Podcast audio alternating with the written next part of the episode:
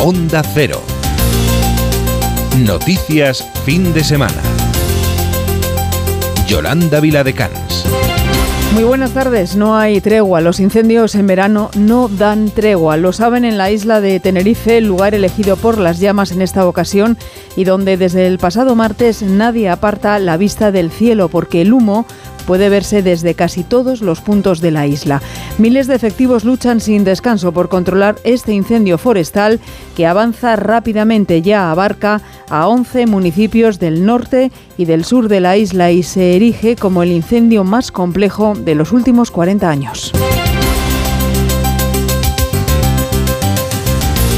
Seguimos muy pendientes y muy preocupados por este incendio forestal en Tenerife. Como les venimos contando, enseguida vamos a estar en la zona afectada. Antes, vamos a echar mano de la información de servicio para ver cómo se circula a esta hora por nuestra red de carreteras con complicaciones, sobre todo por varios accidentes. Conectamos con la Dirección General de Tráfico. Buenas tardes. Muy buenas tardes. ¿Qué tal a esta hora pendientes de varios accidentes? A la salida de Sevilla por la AP4 en Sacramento, en Granada en la 7 en Almuñécar sentido Motril, también en Cantabria en la 60 de entrada Torre la Vega y ya en Valencia la P7 en Moncada dirección Barcelona. Al margen de los accidentes, complicada ya en Barcelona la P7 en Martorell sentido Girona, en Girona en la misma vía en la Junquera hacia Francia, también en Valencia la 7 en Jaraco dirección Gandía y ya en Murcia intensa la salida por la 7 en Espinardo. Información desde la Dirección General de Tráfico de Elena Camacho. Volvemos ahora sí a ese virulento incendio en Tenerife. En las últimas horas se ha complicado en la zona norte de la isla, ha obligado a nuevas evacuaciones de población en más municipios con 4.000 personas afectadas. El fuego continúa sin control y se expande rápidamente por la abrupta orografía, mucho terreno abandonado y cambios de viento. Buscamos esa última hora en nuestra redacción en Onda Cero Canarias, Gustavo de Dios. El incendio de Tenerife tiene tres frentes activos y se acaba de confirmar que la cabeza principal hace dos días al sur ya está estabilizada. El norte es otra historia y aunque avanza lento sigue fuera de capacidad de extinción. Anoche se preveían tres escenarios de malo a peor y estamos en el del medio y esto se valora como positivo. Fernando Clavijo, presidente del Gobierno de Canarias. Un incendio hambriento que realmente no, no lo definían y con, con unos comportamientos pues bastante bastante inusuales en las que las circunstancias climatológicas pues además lo acentúan. 80 horas de fuego, 11 municipios afectados, 20 medios aéreos con muchas dificultades para actuar con columnas de humo de hasta 6 kilómetros y la meteorología en contra. Muchas evacuaciones y una investigación abierta por la Guardia Civil porque este incendio intencionado o por accidente tiene detrás la mano de una o varias personas. Las altas temperaturas, el sofocante calor no ayudan en nada a sofocar esas llamas. Las próximas horas van a ser determinantes para este incendio porque sobre todo a partir de mañana se espera otra ola de calor con aviso en más de una veintena de provincias. Alejandro Sardón. La Agencia Estatal de Meteorología confirmaba este viernes el comienzo de una nueva ola de calor. Eso sí, es probable que no dure tantos días como la de la semana anterior ni sea tan intensa, ya que dejó récords de temperatura en varios puntos del territorio. Hoy se notará el aumento del mercurio en la vertiente atlántica y a partir del domingo se extenderá al resto del país. Lo explica el portavoz de la AEMET, Rubén del Campo. Las temperaturas subirán todavía más y el calor se extenderá a la mayor parte del país, dando lugar a un episodio cálido desde el domingo hasta al menos el martes. Durante esos tres días, las temperaturas, tanto máximas como mínimas, serán muy altas para la época del año y estarán entre 5 y 10 grados por encima de lo normal en amplias zonas de, de, nuestro territorio. La situación se mantendrá así al menos hasta el martes, jornada que junto a la del lunes será la más calurosa. Se pueden superar los 40 grados en las cuencas de los grandes ríos de la península. Las únicas zonas que no se verán afectadas por este ambiente sofocante serán Galicia, la cornisa cantábrica y el área mediterránea. Recordemos además que las altas temperaturas son uno de los factores más preocupantes a la hora de controlar los incendios activos. La crónica política, después de la constitución de las Cortes. El pasado jueves, se abre ahora la segunda fase que incluye la ronda de consultas de los grupos parlamentarios con el rey para designar candidato a la presidencia del gobierno. Se iniciarán este próximo lunes y no acudirán Eva y Amazares los secesionistas. El rey completará la ronda de consultas que manda la Constitución con los representantes de siete partidos con representación parlamentaria, ninguno los minoritarios de los que depende la gobernabilidad, puesto que RC y Junts, junto con Bildu y BNG como es habitual, han declinado la invitación para acudir a Zarzuela. La ronda se desarrollará de menor a mayor, de modo que pasado mañana a las diez y media abrirá los contactos con el rey Javier Esparza, el representante de UPN. Le sigue Cristina Valido, la líder de Coalición Canaria, y a primera hora de la tarde turno para Aitor Esteban, el representante del PNV. Le sucederá Yolanda Díaz, que acude por sumar. De esta manera, el monarca solo escuchará a una interlocutora por parte de este grupo. Ya el martes, Felipe VI celebrará tres consultas. La primera, la de Santiago Abascal, el líder de Vox, y a las 12 la del socialista Pedro Sánchez, presidente del Gobierno en funciones, que con vistas a que le encargue formar ejecutivo podrá exhibirle como precedente los 187 apoyos logrados por su bloque en la elección de la presidenta del Congreso y del resto de la dirección del órgano. Finalmente, por la tarde, el rey escuchará a Alberto Núñez Feijó hacer valer al PP como partido más votado. En este punto de la negociación para formar gobierno ha hablado hoy el recién elegido presidente del Senado, el popular Pedro Rollán, que ha solicitado el apoyo del PNV de cara a una posible investidura del líder del Partido Popular, Alberto Núñez Feijóo. Rollán ha recordado que el Partido Nacionalista Vasco ya prestó su apoyo en no pocas ocasiones al Partido Popular en el pasado y ha criticado la tiranía de los partidos independentistas, informa Carla Casamayor. Sí, Rollán sugiere al Partido Nacionalista Vasco que piense en apoyar a los populares, puesto que Sánchez parece estar más cómodo con Bildu como legítimo vencedor, como responsable a la hora de conformar gobierno. Por supuesto que solicitamos el apoyo del Partido Nacionalista Vasco. El PSOE parece que está más cómodo con Bildu que con el PNV y creo humildemente que quizás el PNV en esta cuestión le tenía que dar una pensada. Además, defiende que Feijó tiene la obligación y la responsabilidad de presentar su candidatura para formar un gobierno de centralidad, donde no haya privilegios para esas formaciones independentistas que dicen tratan de imponer una tiranía sobre la sociedad española. Critica también que se hable en el Congreso de las lenguas cooficiales a escasos días de conformar gobierno y lo califica como una cortina de humo con la que Sánchez trata de tapar un acuerdo de amnistía. A Sánchez lo acusa también de no asumir la derrota y de buscar cualquier estrategia para imponer su manual de resistencia. Desde el Partido Socialista, la diputada por Asturias, Adriana Lastra, ha emplazado hoy a todos los parlamentarios catalanes en el Congreso a respetar el mandato de las urnas en las elecciones del 23 de julio que subraya dejó un resultado muy claro, especialmente en Cataluña, Beatriz Miralles. Sí, durante su visita a la Feria Internacional de Muestras de Asturias esta mañana, Lastra ha manifestado que el mandato de las urnas, especialmente en Cataluña, no deja dudas para que el partido que gobierne el país sea el PSOE y ha expresado su deseo de que todos los diputados catalanes respeten también ese mandato. A su juicio, la elección de la socialista Francina Armengol como presidenta de la Cámara Baja con mayoría progresista marca el camino hacia una nueva investidura de Pedro Sánchez más pronto que tarde, ha dicho, con el apoyo de los 178 escaños que la apoyaron. Y por su parte, la portavoz de Junts en el Congreso, Miriam Nogueras, considera que el acuerdo al que su partido llegó con el PSOE para votar a favor de Francina Armelgón como presidente del Congreso cambia mucho el panorama de los últimos años. Ha recogido sus palabras en Onda Cero Barcelona, Laura Nicolás. Después de facilitar la elección de la socialista Francina Armengol como presidenta de la mesa del Congreso, los de Junts siguen manteniendo sus condiciones para una eventual investidura a Pedro Sánchez, referéndum y amnistía. La portavoz del partido en el Congreso, Miriam Nugueras, ha advertido en una entrevista en la agencia catalana de noticias que Pedro Sánchez tendrá que hacer lo que no ha hecho nunca. Yo creo que una de las cosas... Yo creo que una de las cosas que todo el mundo tiene que tener muy claro es que esto no es una negociación para que el Partido Socialista de Pedro Sánchez pueda seguir haciendo lo que ha hecho hasta ahora. O el PSOE tiene claro que tiene que hacer lo que nunca ha hecho o no habrá investidura. O, no habrá investidura. La amnistía, según los de Junts, tiene que incluir también a la presidenta suspendida del Parlamento de Cataluña, Laura Borràs. Con este panorama político abrimos la puerta de la incertidumbre económica. Los precios de los alimentos se han convertido en un problema de primera magnitud, no solo para millones de hogares, también para el Banco Central Europeo.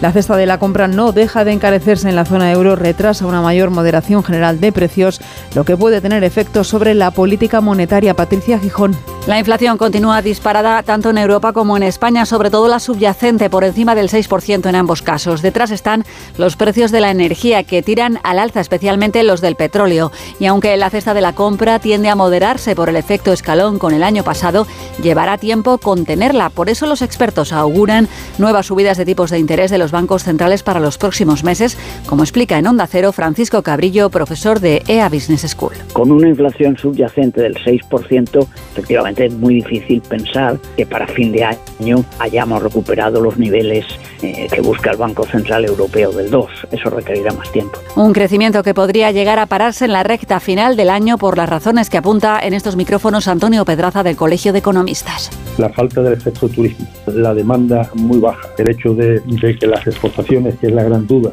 eh, hayan cambiado el sesgo de crecimiento, eh, hace que nosotros eh, seamos en el último trimestre del año, eh, pensemos que se puede crecer un 0%. Los expertos piden al nuevo gobierno medidas también que contengan el gasto y frenen el abultado déficit, teniendo en cuenta que el año que viene vuelven los límites que marca Bruselas. Nuestro salvavidas sigue siendo el turismo. Este verano confirma la buena tendencia del sector. En los siete primeros meses de este año, el número de pasajeros se ha incrementado notablemente, al igual que los ingresos que dejan al elegir España como destino. Pedro Pablo González. Nadie duda en el sector turístico de que se van a alcanzar y superar las cifras de visitantes y sobre todo de ingresos que se dio en el año precedente a la pandemia. José Luis Toreda es vicepresidente de Excel Tour. Una continuidad en el trimestre de verano, un cierre de año con más de 18.000 millones por encima de lo que teníamos previsto, una mejora sustancial de las condiciones de empleo, seguimos siendo un soporte considerable en el crecimiento de la economía española. A su vez, en los siete primeros meses del 2023, el número de pasajeros en los aeropuertos ha crecido un 1,2%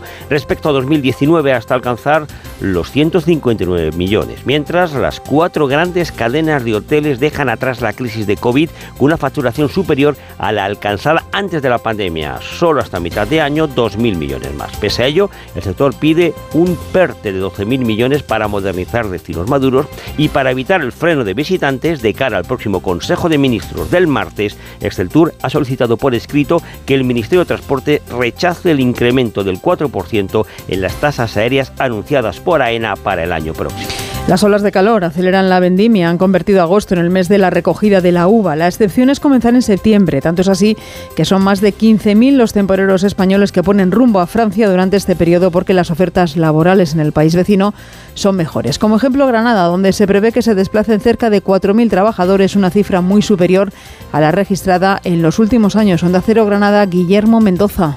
Alrededor de 4.000 granadinos trabajarán en la vendimia francesa. El número de vendimiadores de la provincia que se traslada a Francia ha crecido este año casi un 25% con respecto a años anteriores. Los primeros vendimiadores han empezado a desplazarse en esta segunda quincena de agosto hacia la zona sur de Francia, en un año marcado por las altas temperaturas y el inicio de la recolección antes que en veranos anteriores. Francisco Ruiz Ruano es secretario general de la Federación de Industria, Construcción y Agro de UGT Granada.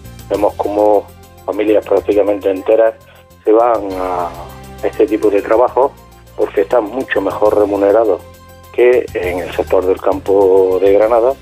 Y en un plazo relativamente breve de tiempo, pues no solamente las cuestiones económicas, sino también las cuestiones sociales, estamos refiriendo a lo que es la estancia, lo que es el desplazamiento, lo que son las comidas, que en la mayoría de los casos está incluida dentro, dentro de lo que sería esa retribución. Y es que el sector agrícola en Granada está en crisis según asociaciones agrícolas como la Asociación Verde Secojate, que aseguran, por ejemplo, que la producción de aguacate y mango se ha reducido más de un 70%. En el tiempo, ya lo han escuchado, nos acecha una nueva ola de calor que ya será la cuarta del verano. Vamos a repasar el mapa de nuestro país. Alberto Maruán. Sí, el calor no da ningún tipo de tregua este verano y si ya habíamos pasado la tercera ola, ola de calor pensando en no sufrir otra, aquí está la cuarta que ya se puede notar desde hoy mismo, aunque mañana será el día clave. En la última hora, la EMET ha puesto en alerta naranja a Andalucía, Aragón, Cataluña, Murcia y la ciudad autónoma de Ceuta por altas temperaturas con máximas que rondarán los 40 grados centígrados e incluso podrán alcanzar los 42 en puntos del sur peninsular y Navarra por alerta amarilla.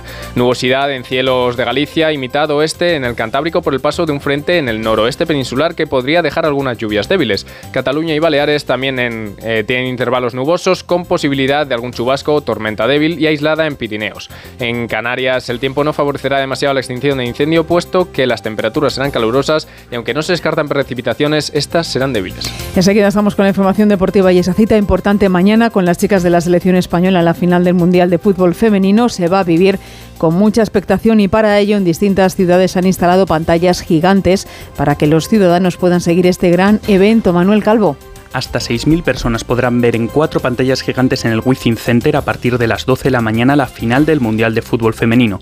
Para acceder gratuitamente han tenido que pedir invitación con un máximo de cuatro por persona.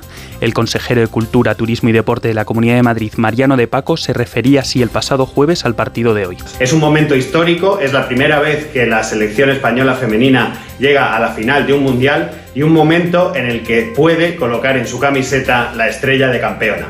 Además, se ha instalado una fanzone en la plaza de Felipe II junto al Palacio de los Deportes de Madrid, donde hay juegos, talleres y pintacaras. Dos y cuarto, un y cuarto en Canarias. Tenemos toda la radio por delante.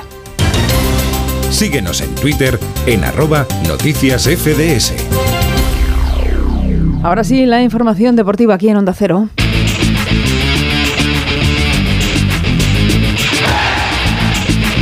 Noticias del deporte con Álvaro Herrero. Hola Álvaro, ¿qué tal? Hola, ¿qué tal? Muy buenas tardes. Pues nerviosos, ya, ya, lo, has ido, ya lo has ido adelantando tú, pero ya menos de 24 horitas estamos en capilla para el partido del año en nuestro fútbol. El partido que 13 años y una letra después puede pasar de hacernos campeones del mundo a campeonas del mundo. Y es que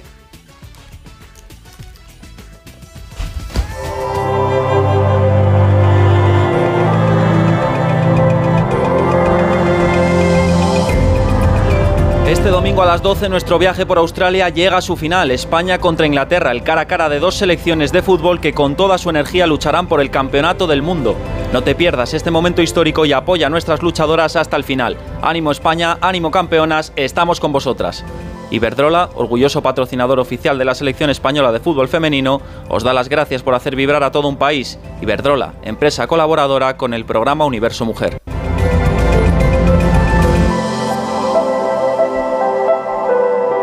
Y precisamente con la última hora de nuestras guerreras está Ana Rodríguez. Hola Ana. Sí, con la selección que ha completado ya el último entrenamiento previo a esa final, un entrenamiento en el que han estado todas las jugadoras, una vez que tanto Alba Redondo como Salma Parayolo, que ayer no se pudieron ejercitar por unas molestias, ya hoy sí que se han entrenado con sus compañeras y es que nadie se quiere perder esta final, nadie se quiere perder el partido más importante en la historia del fútbol femenino español. Se espera un lleno espectacular en el estadio de Sydney, más de 75.000 personas, entre ellas los familiares de nuestras jugadoras, de nuestras futbolistas. Enfrente, eso sí, toda una campeona de Europa como es Inglaterra, entrenada para la que muchos es la mejor entrenadora del mundo en el fútbol femenino, Sarina Wakeman. Pase lo que pase mañana, este grupo, estas jugadoras, estas futbolistas ya han hecho historia, ya están en la historia del deporte español y una de ellas sin duda es Irene Paredes, capitana de una generación, de toda una generación que hoy nos emocionaba a todos en la rueda de prensa previa. Bueno, la mayoría de las que estamos hoy aquí hemos crecido eh, muchas veces pensando que no era nuestro lugar. Si sirve para que sepan que es posible, que este lugar también es nuestro, que, que, se puede, que se puede jugar una final mundial y que, que bueno, que al final somos sus referentes, pues, eh, pues eso también es historia y nos hace verdaderamente felices pendientes, claro que sí, como no puede ser de otra manera, mañana a las 12 lo contaremos en, en, Radio Estadio. Y aunque ya tenemos el corazón en un puño, no nos olvidamos de que esta tarde hay liga. Por ejemplo, un Almería Real Madrid que empieza a las 7 y media y cuya previa nos va a contar Alberto Pereiro. Alberto, ¿qué tal? Muy buenas tardes. ¿Qué tal Álvaro? ¿Cómo estás? Muy buenas, así es. El Madrid que ha llegado a las eh, doce y media de la mañana a la ciudad andaluza con un eh, calor sofocante, ahora mismo 33 grados. Veremos a ver la temperatura que será más o menos la misma sobre las siete y media cuando empiece el partido en el Power Horse con eh, alguna que otra duda en el 11, pero la primera disipada en el día de ayer y la segunda esta mañana. La de ayer es que Lunin va a estar en portería, posiblemente su último partido como portero titular del conjunto blanco para que Kepa ya coja la portería el próximo fin de semana, el viernes que viene en eh, frente al Celta y la segunda es que Camavinga estaba en duda la lista de convocados y ha viajado esta mañana con el resto de sus compañeros y ha llegado aquí también eh, con el equipo. Que sea titular, veremos. Eh, hay opciones, evidentemente, nueve fijos. Ahora entramos en detalles de la alineación, pero ayer Ancelotti habla de dos que no lo fueron en Bilbao y que pueden serlo en el día de hoy. Son Tony Cross y Luka Modric. Está muy bien los dos. Eh, han entrenado muy bien esta semana, como los otros. Creo que la, la, suerte de trabajar, de, de, tener una semana para preparar un partido es algo inusual para nosotros, pero es, es fantástico. Creo que los dos han entrenado muy bien, están listos para jugar. Bueno, pues ahí están las palabras de Carlo Ancelotti, un equipo que ya veremos a ver eh, cómo forma definitivamente, pero sí tenemos claro Luni en portería, con Carvajal y Fran García los laterales. la defensa está clara, eh, sabiendo que Nacho se queda en el banquillo, que Militao ha sido operado el pasado jueves, por lo tanto Rudiger y David Álava, que el año pasado aquí eh, marcó un golazo de falta que le dio al Madrid los tres puntos después del empate de Lucas Vázquez. Y por delante es donde empiezan las dudas. Chuamení es fijo, Bellingham es fijo en el enganche, cada uno en uno de los dos puntos de ese eh, rombo nuevo en el sistema de Carlo Ancelotti y Valverde podría descansar, Camavinga más de lo mismo para que Kroos y Modric, eh, que fueron suplentes en, en San Mamés, sean titulares en el día de hoy. Veremos a ver, porque es la única duda sabiendo que Vinicius y Rodrigo van a estar en la punta de ataque. El Madrid que ha agotado todas las entradas, las que tenía aquí disponibles, más eh, gente que viene desde Madrid, hay mucho madridista veneando por esta zona, tanto en Roquetas como en la propia Almería capital, así que veremos un buen espectáculo, veremos a ver si el eh, calor no agua un buen partido. En Madrid que quiere seguir con la senda marcada el primer día de seriedad, con el sistema nuevo, que Vinicius se enganche y veremos a ver con algún que otro cambio en un once más que reconocible el conjunto blanco para esta tarde en el segundo partido de jornada de Liga Álvaro. Pereiro, un abrazo. Otro para vosotros, te, chao. Te escuchamos luego en Radio Estadio. Un Radio Estadio que, por cierto, mañana no empieza a las 12, empieza a las 11 y media por si había alguno despistado. El partido a las 12, nosotros con Edu García y el resto del equipo media horita antes, desde las 11 y media. El Madrid, que empezó la liga como un avión en San Mamés, no comenzó tan bien el Barça, que mañana a las 7 y media tiene la oportunidad de resarcirse en su estadio contra el Cádiz. Alfredo Martínez, muy buenas tardes. Muy buenas tardes, sí, porque tiene que conseguir la primera victoria de la temporada y lo tendrá que hacer en un estadio nuevo. Mañana estrena el eh, Estadio Olímpico Lluís Companys con dificultades de acceso, con movilidad reducida y con cerca de 49.000 espectadores. Ese es el motivo por el que Xavi Hernández ha cambiado los planes de trabajo esta semana. Hoy ha entrenado en, el Estadio Olímpico para tomar contacto con ese césped, que es el mismo que el Camp Nou, prácticamente híbrido, y hay que destacar que eh, la rueda de prensa la anticipó al viernes para evitar las complicaciones que supone el acceso y las ruedas de prensa en esa ciudad deportiva o en ese estadio olímpico. En cualquier caso, no ha habido lista de convocados al término de la sesión preparatoria en la que han participado todos menos los lesionados. Íñigo Martínez ha hecho una parte del trabajo, pero no está Araujo. ¿Qué pasa? que el Barcelona está esperando todavía la posibilidad de inscribir a alguien a última hora para ofrecer la lista de convocados mañana. En principio, no va a haber novedades. No va a poder inscribir ni a Iñaki Peña, no va a poder inscribir a Marcos Alonso, que tiene una ficha muy alta de 9 millones de euros, ni tampoco a Íñigo Martínez, que tampoco está físicamente en condiciones. De tal manera que con respecto al partido del Getafe que tú comentabas, hay dos variantes. Las ausencias, una por sanción de Rafiña, dos partidos, se pierde este y el del Villarreal, y por lesión de Ronald Araujo con el bíceps femoral de la pierna izquierda lesionado y que le va a tener casi casi un mes fuera de los terrenos de juego. Xavi Hernández hablaba así de la visita y el debut en casa, campeón frente a todo un Cádiz de Sergio González. ¿No? Iremos con la intención de atacar, de generar espacios por dentro, de generar superioridades por fuera también, en el uno contra uno, con extremos bien abiertos, picando espacios, generando superioridades de atrás, pues bueno, no va a cambiar nada. Sí, el Cádiz defiende muy bien, defiende muy bien el área, hacen cosas muy bien. Tienen una contra importante, eh, balón parado son, son difíciles, cualquier saque de banda mm, sacan provecho, van a utilizar eh, sus armas y siempre nos ha costado. Últimamente con el Cádiz nos ha costado mucho, ¿no? Creo que Sergio es un muy buen entrenador, que lleva mucho tiempo ya con este equipo, se conocen. Nos va a costar eh, pasado mañana, nos va a costar. Lo que pasa es que el Cádiz también tiene hasta cinco bajas significativas, Sergio González, y a buen seguro que va a condicionar la alineación del equipo amarillo mañana, donde eh, las autoridades, el Ayuntamiento de Barcelona, ha solicitado a la gente que tome ciertas precauciones para acceder al estadio. De cara al partido, en la alineación titular, por Rafiña, o bien entraría es Azde o bien entraría Ferran o Ansu Fati. Parece que Gaby podría tener un hueco en el centro del campo. Vamos a ver si sacrificaría a alguno de los hombres de esa zona medular. Y en el lateral derecho la opción es que entre eh, Eric García como central y Cundé pase a esa demarcación o Sergi Roberto sería el lateral derecho improvisado. Esos son los cambios que podría realizar Xavi Hernández en un cierre de mercado que todavía va a estar muy intenso, Mario, para el Barcelona. Alfredo, muchas gracias. Un abrazo. Te escuchamos mañana. Otro, hasta luego. Buenas tardes. Chao.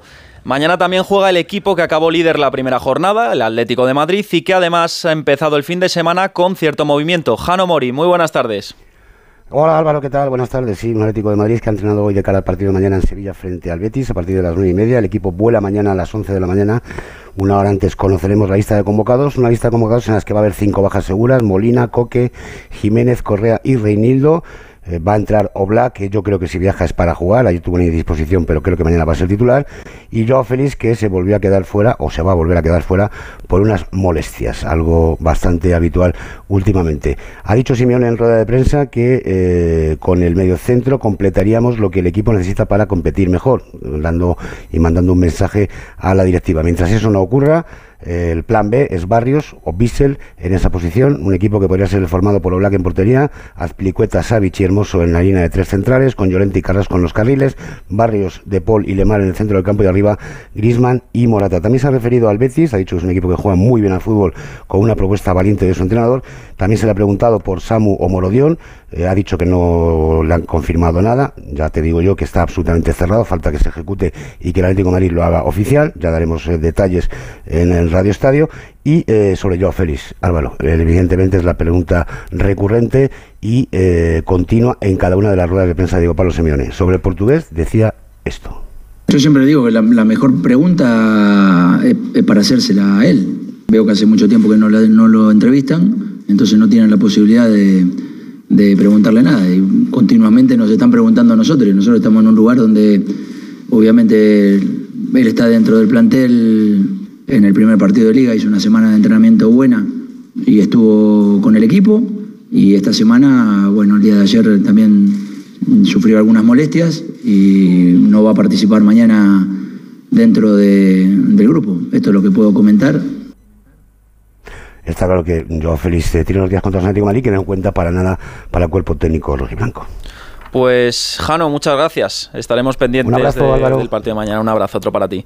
Vamos con la previa del resto de partidos de esta tarde. A las 5 en punto la Real Sociedad recibe al Celta y desde San Sebastián, última hora, Íñigo Taberna. Íñigo, muy buenas. Muy buenas. La Real Sociedad y el Celta van a buscar esta tarde en la noeta su primera victoria de la temporada. En el conjunto blanca-azul, y Manol no podrá contar con Miquel Merino, que continúa con sus molestias en el sóleo de la pierna derecha, que ya le impidieron jugar en la primera jornada contra el Girona. Todo apunta a que Turrientes será su sustituto en el centro del campo. También serán baja por lesión el Lustondo, Ola Sagasti y Andrés Silva. En el Celta veremos a ver si Rafa Benítez alinea o no a Gabri Veiga, que tiene prácticamente cerrado su fichaje por el Nápoles. Por otro lado, Carles Pérez y Paciencia causan baja por lesión. El técnico madrileño podría hacer varios cambios respecto al once cariño en la primera jornada contra Osasuna. El árbitro del partido será el madrileño Ortiz Arias, mientras que el Cerro Grande estará en el bar. Eso en el turno de merienda. En el decena a las nueve y media tenemos el partido que enfrenta Osasuna y Athletic Club de Bilbao. Javier Saralegui, muy buenas tardes. Javier, no tenemos no tenemos, no tenemos el sonido de Javier, a ver si lo podemos recuperar luego. Mientras tanto, vamos repasando los partidos de ayer. Mallorca 0, Villarreal 1, gol de Gerard Moreno y Valencia 1, el nuevo líder de la primera división. En su casa derrotó por un gol a Las Palmas. En los partidos de segunda división de hoy, a las 5 tenemos Eibar Elche, a las 7 Español Racing de Santander, a las 7 y media Levante Burgos y a las 10 de la noche Alcorcón Leganés. Ahora sí, vamos con la firma del fútbol internacional que nos trae Miguel Venegas. Miguel, ¿qué tal? Hola, muy buenas. Pues empiezan las ligas que faltaban. La alemana ya empezó ayer con el Bayern ganando 0-4 al Werder Bremen. Hoy juegan el Leverkusen Leipzig de las 3 y media y el Dortmund contra el Colonia. Y empieza el calcio, la liga italiana. Hoy tenemos el partido del campeón en Napoli contra el Frosinone 6 y media y el Inter Monza a las 9 menos cuarto. Además, por supuesto, Premier. A las 4 de la tarde Liverpool recibe al Bournemouth. De Iraola a las 6 y media Tottenham Manchester United. Y a las 9 de la noche partido nocturno Manchester City Newcastle. A esto le sumamos a las 9 también el Toulouse Paris Saint-Germain. Eso en el fútbol, vamos con los mundiales de atletismo de Budapest que han comenzado esta mañana y además con buenas noticias. Alberto Hernández, ¿qué tal? Hola, muy buenas tardes. Grandísima noticia, la octava medalla de oro en la historia de Timo Español a cargo de Álvaro Martín, el marchador de Badajoz, que se ha impuesto en los 20 kilómetros en marcha. Le ha sacado 7 segundos al sueco Perseus Castron y 15 al brasileño Caio Bonfín. 1.17.32 ha sido la marca con la que se ha impuesto, es la mejor del año a tan solo 10 segundos del récord de España. Ojo a él, porque partirá también en los 35 kilómetros el 24 de agosto y allí tiene el récord nacional, firme candidato a lograr la que sería su segunda medalla de oro. En el resto de la mañana pasa a la final de los 3.000 obstáculos Dani Arce, Víctor Ruiz ha quedado eliminado y según hablo con vosotros, luchando por entrar en la final de Longi, Tessie Bosele, María Vicente y Fátima Diame y en acción también las chicas del 1500, Marta Pérez, Águeda Marqués y Esther Guerrero. Alberto, un abrazo, estaremos pendientes. Un abrazo. Chao. Y las noticias, el resto de noticias del deporte, nos las trae Juan Ramón Lucas. Juan Ramón, ¿qué tal? ¿Qué tal Álvaro? Muy buenas. Pues mira, te empiezo hablando de tenis porque Carlos Alcaraz, que recordemos impuso ayer 4-6, 6-3, 6-4 al australiano Parcel, juega esta noche a las 9 la semifinal del Masters de Cincinnati ante el polaco Urkacz. Su rival en esta hipotética final sería el que salga vencedor del partido que es también hoy entre Djokovic y Zverev. Y te cuento también de, de que en baloncesto la selección española juega a las 10 y cuarto de esta noche ante la República Dominicana el último amistoso previo al inicio del Mundial que arranca para nosotros el próximo día 26 ante Costa de Marfil. Muchas gracias, Juan. Nosotros nos vamos, pero recordamos que Radio Estadio esta tarde desde las 5 con Edu García y el resto del equipo habitual. Son las dos y media, es la una y media de la tarde en Canarias. Esto sigue siendo lo que está pasando ahí fuera. Onda Cero. Noticias fin de semana. Yolanda Viladecans.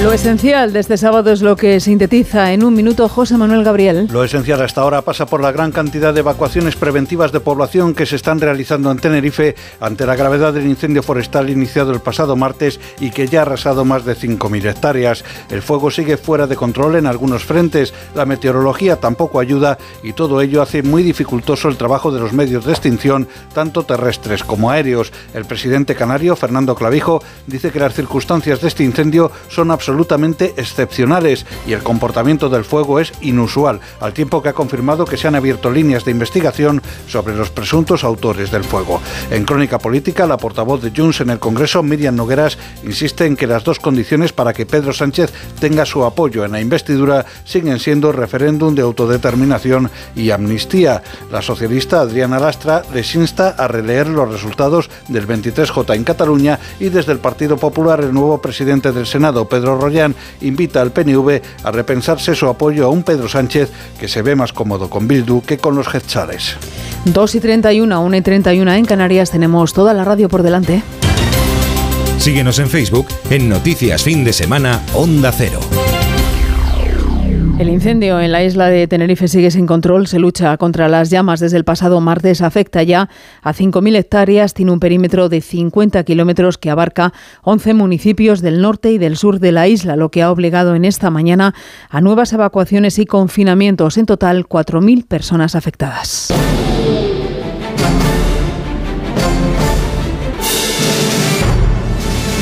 Vamos a buscar la última hora de este incendio que preocupa y mucho a las autoridades y cuyas labores de extinción se están viendo muy complicadas por la abrupta orografía, mucho terreno abandonado y cambios de viento. El ministro del Interior, Grande Marlasca, se ha desplazado ya a la isla. Gustavo de Dios, cuéntanos.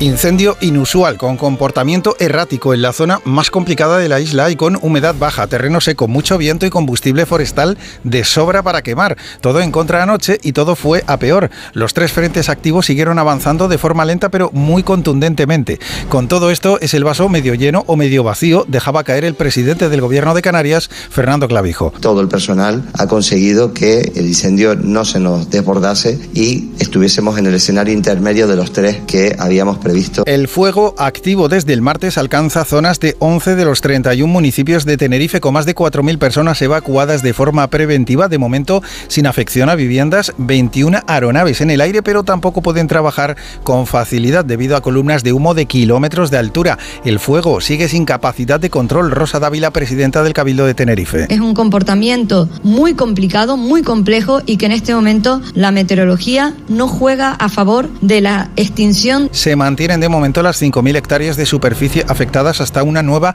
actualización y se confirma que la Guardia Civil ha abierto una investigación para esclarecer quién o quiénes, de forma accidental o intencionada, están detrás de este incendio.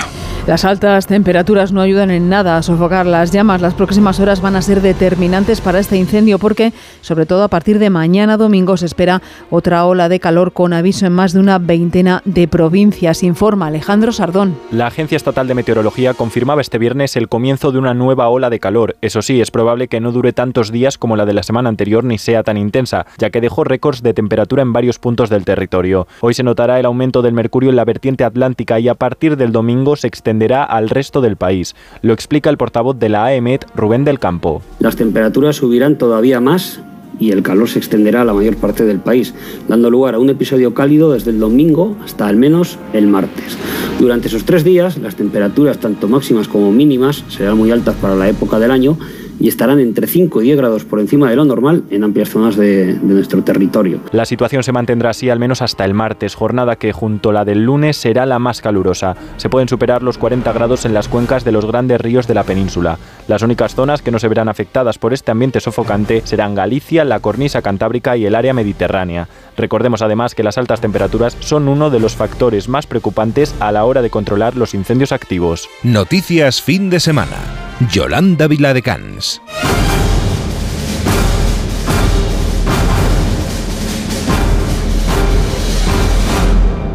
Constituidas ya las Cortes, se pone en marcha la maquinaria para intentar formar gobierno con intensas negociaciones.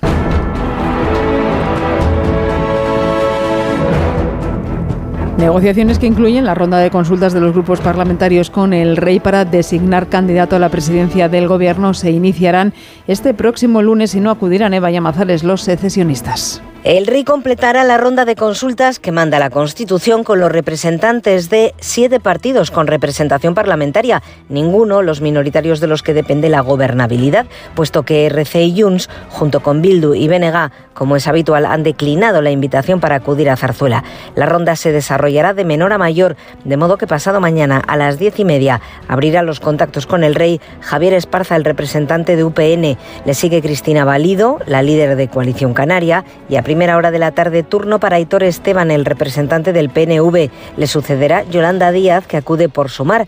De esta manera, el monarca solo escuchará a una interlocutora por parte de este grupo. Ya el martes, Felipe VI celebrará tres consultas. La primera, la de Santiago Abascal, el líder de Vox, y a las 12 la del socialista Pedro Sánchez, presidente del Gobierno en funciones, que con vistas a que le encargue formar ejecutivo podrá exhibirle como precedente los 187 apoyos logrados por su bloque en la elección de la presidenta del Congreso y del resto de la dirección del órgano. Finalmente, por la tarde, el rey escuchará a Alberto Núñez Feijó hacer valer al PP como partido más votado. En este punto de la negociación para formar gobierno ha hablado hoy el recién elegido presidente del Senado, el popular Pedro Royán, que ha solicitado el apoyo del PNV de cara a una posible investidura del líder del Partido Popular, Alberto Núñez Feijóo.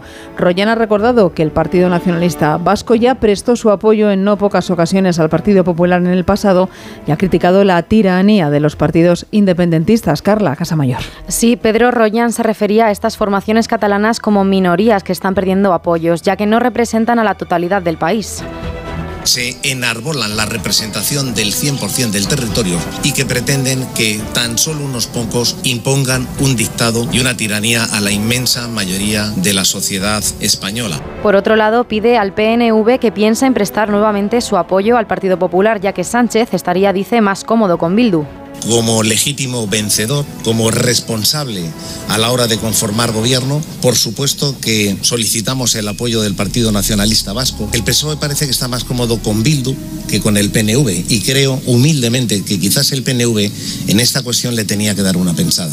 Reprocha al candidato socialista que no asuma la derrota y que trate de resistir en el gobierno a cualquier precio. Según el nuevo presidente del Senado, Sánchez estaría utilizando una cortina de humo al poner sobre la mesa la materia de las lenguas cooficiales, que dice son una exigencia de Esquerra y Junts.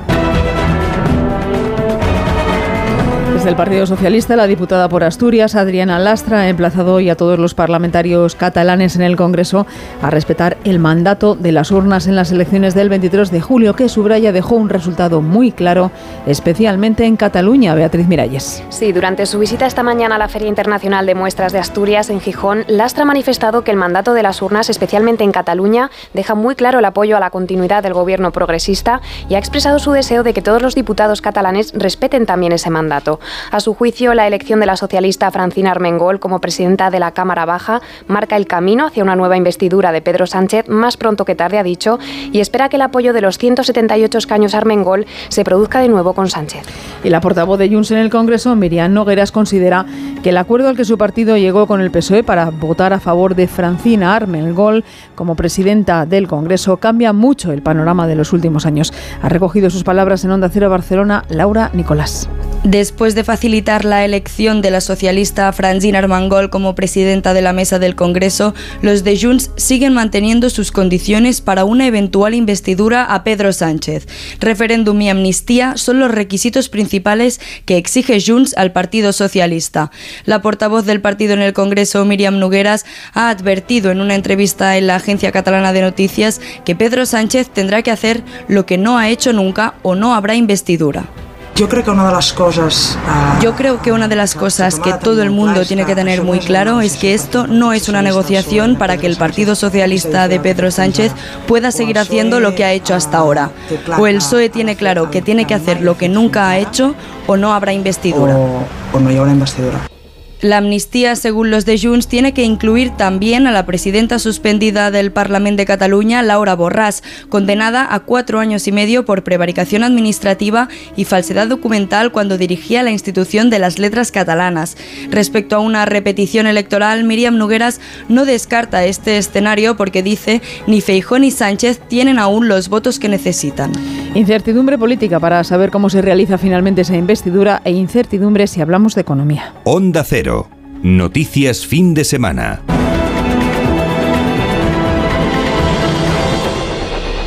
Los precios de los alimentos se han convertido en un problema de primera magnitud, no solo para millones de hogares, sino también para el Banco Central Europeo.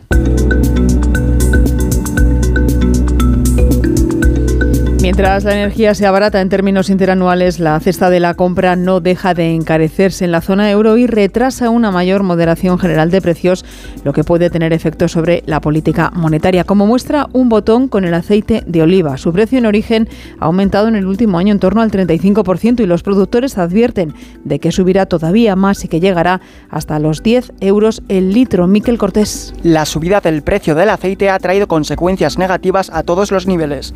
El consumo en España se ha reducido un 50% en el primer semestre y la campaña 2023-2024 no augura grandes expectativas. Durante la pasada campaña, la peor del siglo XXI, la producción del aceite de oliva se ha quedado en 675.000 toneladas, lejos de los 1,4 millones que suele producir España de media. Cristóbal Cano, secretario general de UPA, hace balance de las cifras que se registraron en el pasado y las previsiones a futuro. El año pasado producimos 660.000 toneladas. Esta campaña 23-24, la próxima, en el mejor de los escenarios, como mucho igualará esa cifra. Si sumamos la campaña pasada y la futura, estamos en el entorno del millón doscientas mil toneladas. Esta situación crítica preocupa al propio gobierno, que teme que el aceite de oliva acabe en un producto gourmet fuera del alcance del bolsillo de la clase media. Y es que para otoño el litro de aceite de oliva se aproximará y hasta superará los 10 euros. Vamos camino de las 3 menos cuarto, 2 menos cuarto en Canarias. En unos minutos viajamos por el mundo, nos vamos hasta Canadá. Onda Cero. Noticias fin de semana.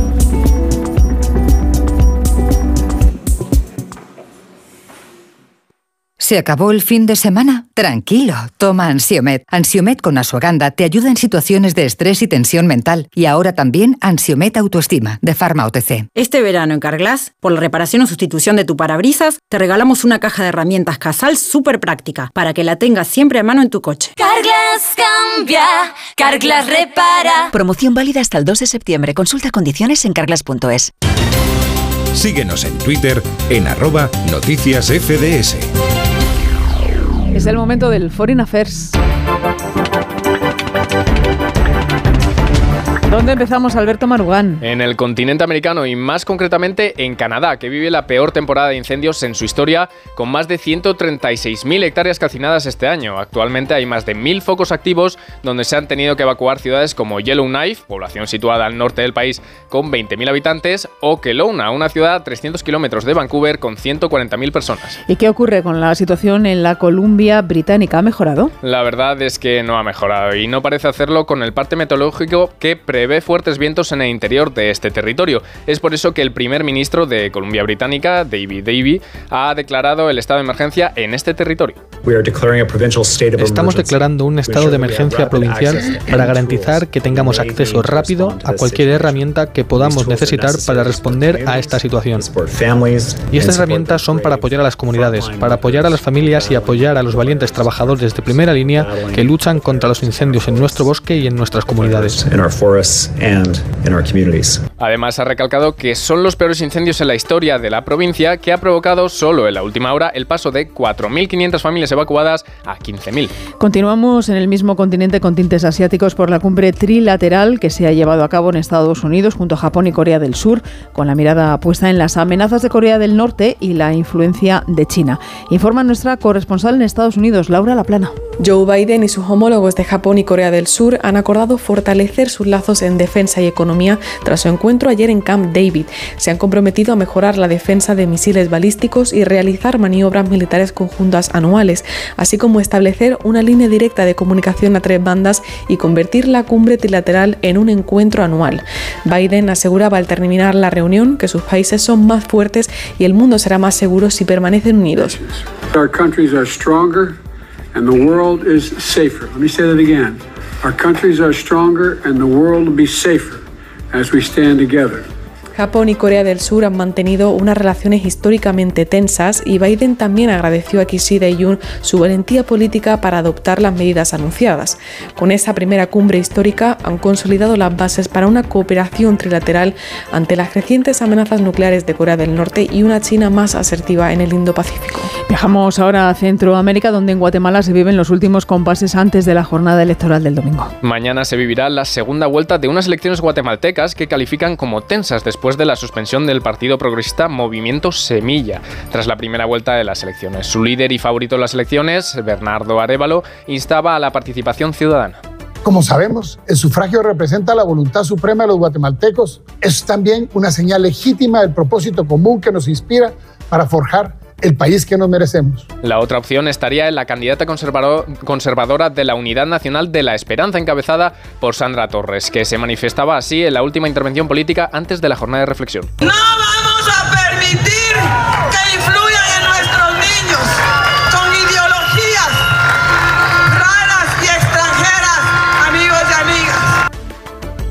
También clima de tensión electoral en Ecuador, donde hace una semana se desató el caos con el asesinato del candidato Fernando Villavicencio. Nos informa de cómo se está viviendo nuestro corresponsal en Ecuador, Pablo Sánchez Olmo. Más de 100.000 soldados y policías han sido desplegados en las principales ciudades de Ecuador para garantizar la seguridad de las elecciones de este domingo, una cita que va a definir el futuro político inmediato del país, coincidiendo además con la peor crisis de inseguridad de las últimas décadas.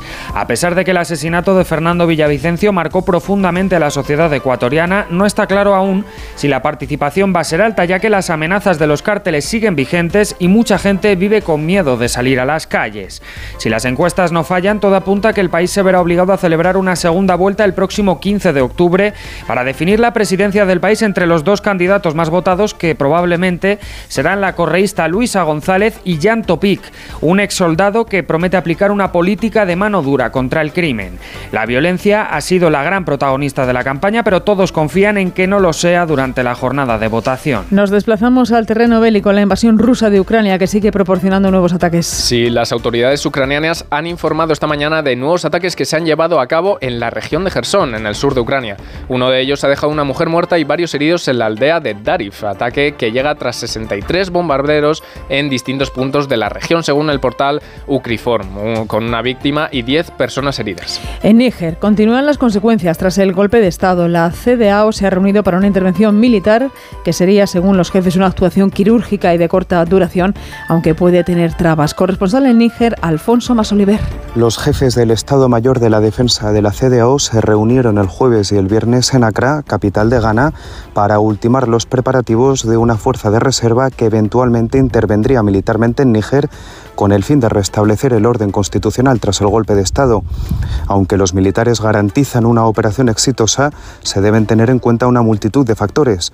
Por ejemplo, que la Unión Africana ha negado el apoyo a la CDAO en el caso de ocurrir la citada intervención militar o que Rusia ya ha anunciado que utilizaría su derecho a veto en el Consejo de Seguridad de las Naciones Unidas. Todos son incógnitas. ¿Cuántos militares participarían? ¿Cómo y de qué países? Respuestas que esperamos obtener en los próximos días, si no en las próximas horas. Y Alberto, a lo largo de la historia, ¿qué hechos han ocurrido un 19 de agosto? Pues retrocedemos en el tiempo a 2010 cuando Estados Unidos retira la mayor parte de sus tropas de Irak, dos semanas antes de lo previsto, un hecho que se consideró el fin de la guerra. También en 2003, en el mismo país, en Bagdad, ocurre un atentado contra las oficinas de la ONU de la mano de un kamikaze en un coche bomba. A partir de ese momento, todos los años se recuerda esta fecha mundialmente. Y en la Segunda Guerra Mundial, hacia 1944, los aliados entraron en París, aunque no fue hasta unos días después cuando fue liberada. Ha sido un resumen de Alberto Marugán. Noticias fin de semana. En verano, con el sol, el cloro, el aire acondicionado, los ojos se secan e irritan. La solución es Devisión Lágrimas. Devisión alivia la irritación y sequedad ocular. Devisión Lágrimas. Este producto cumple con la normativa vigente de producto sanitario. Entonces, ¿cómo os podéis anticipar exactamente? Pues mira, todos los puntos de acceso a tu vivienda los protegemos con sensores avanzados. El caso es que nos avisan antes de que alguien entre. Y las cámaras de seguridad nos ayudan a saber qué está pasando. Y como son inteligentes, sabemos si es una persona o un gato en fin, si hay un peligro real o no, para así enviarte ayuda cuanto antes si lo necesitas. Este verano protege tu hogar frente a robos y ocupaciones con la alarma de Securitas Direct. Llama ahora al 900-272-272. Síguenos en Facebook en Noticias Fin de Semana Onda Cero. Se conmemora este sábado el Día Mundial de la Asistencia Humanitaria.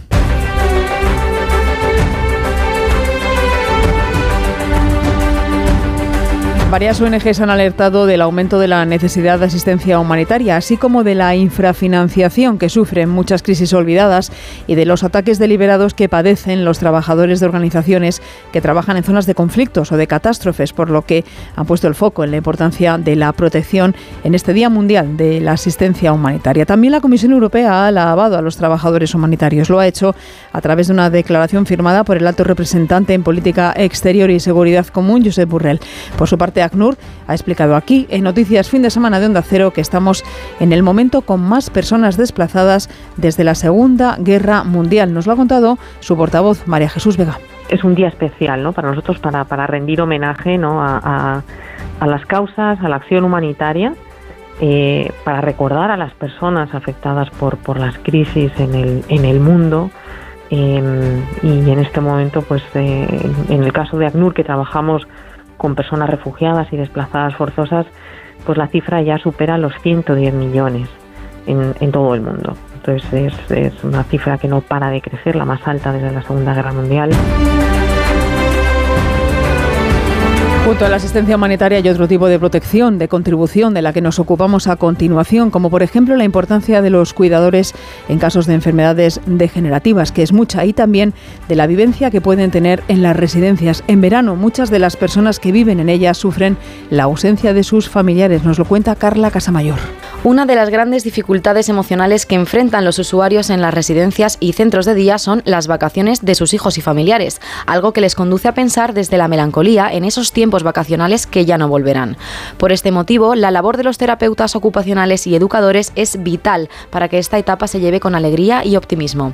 Silvia Sánchez, terapeuta ocupacional, es especialista en pacientes con Alzheimer. Nos cuenta aquí en Noticias Fin de Semana de Onda Cero cómo trabajan en su centro con los usuarios en estas circunstancias. En el día a día realizamos actividades de estimulación cognitiva para trabajar la memoria, la atención, concentración, lenguaje y además trabajamos la reminiscencia, realizando actividades que tengan que ver con objetos antiguos, oficios del pasado, actividades de ocio como el cineforum, juegos terapéuticos como el bingo, las cartas. Realizamos dos excursiones al mes y una actividad intergeneracional conjunta con un colegio de niños, eh, un centro de jóvenes de discapacidad intelectual o incluso con nietos de los propios usuarios del centro de día. La filosofía de los profesionales como Silvia es mantener y reforzar ese vínculo familiar tan importante para los usuarios. Ellos lo pasan muy mal y las familias para ellos es todo, entonces intentamos involucrar a las familias lo máximo posible. Tienen iniciativas como esta.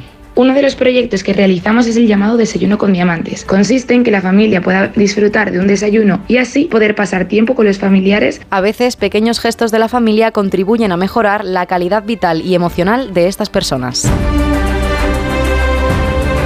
Nos ocupamos ahora de los anticonceptivos orales. Se recetan cada vez más a mujeres, pero pocas veces con la finalidad principal con la que se diseñaron y sus efectos secundarios pueden ocasionar molestas complicaciones para la salud. Beatriz Miralles. Los anticonceptivos orales como la píldora, el anillo, el parche o el implante subcutáneo se recetan cada vez con más frecuencia a mujeres en edad fértil, pero pocas veces se prescriben como método de anticoncepción y son utilizados para mejorar el acné, periodos irregulares o problemas en los ovarios. Así nos lo cuentan para Noticias Fin de Semana de Onda Cero algunas de estas mujeres. A mí me recetaron originalmente la pastilla por problemas hormonales y de ovario poliquístico. Yo empecé a tomar las anticonceptivas porque tenía problemas hormonales. A mí me recetaron la píldora porque es que cada vez que tenía la regla estaba que me tiraba por el suelo. Un dolor.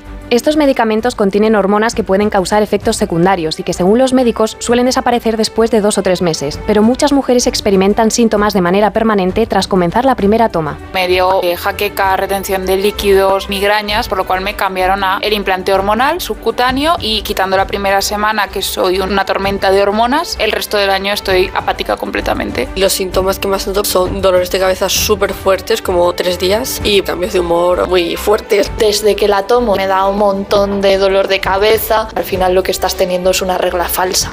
Para ayudar a mejorar estas alteraciones, los médicos recomiendan probar otra marca de anticonceptivo o cambiar a un método distinto, pero al final no deja de ser una solución parche a cuestiones que necesitan ser más estudiadas.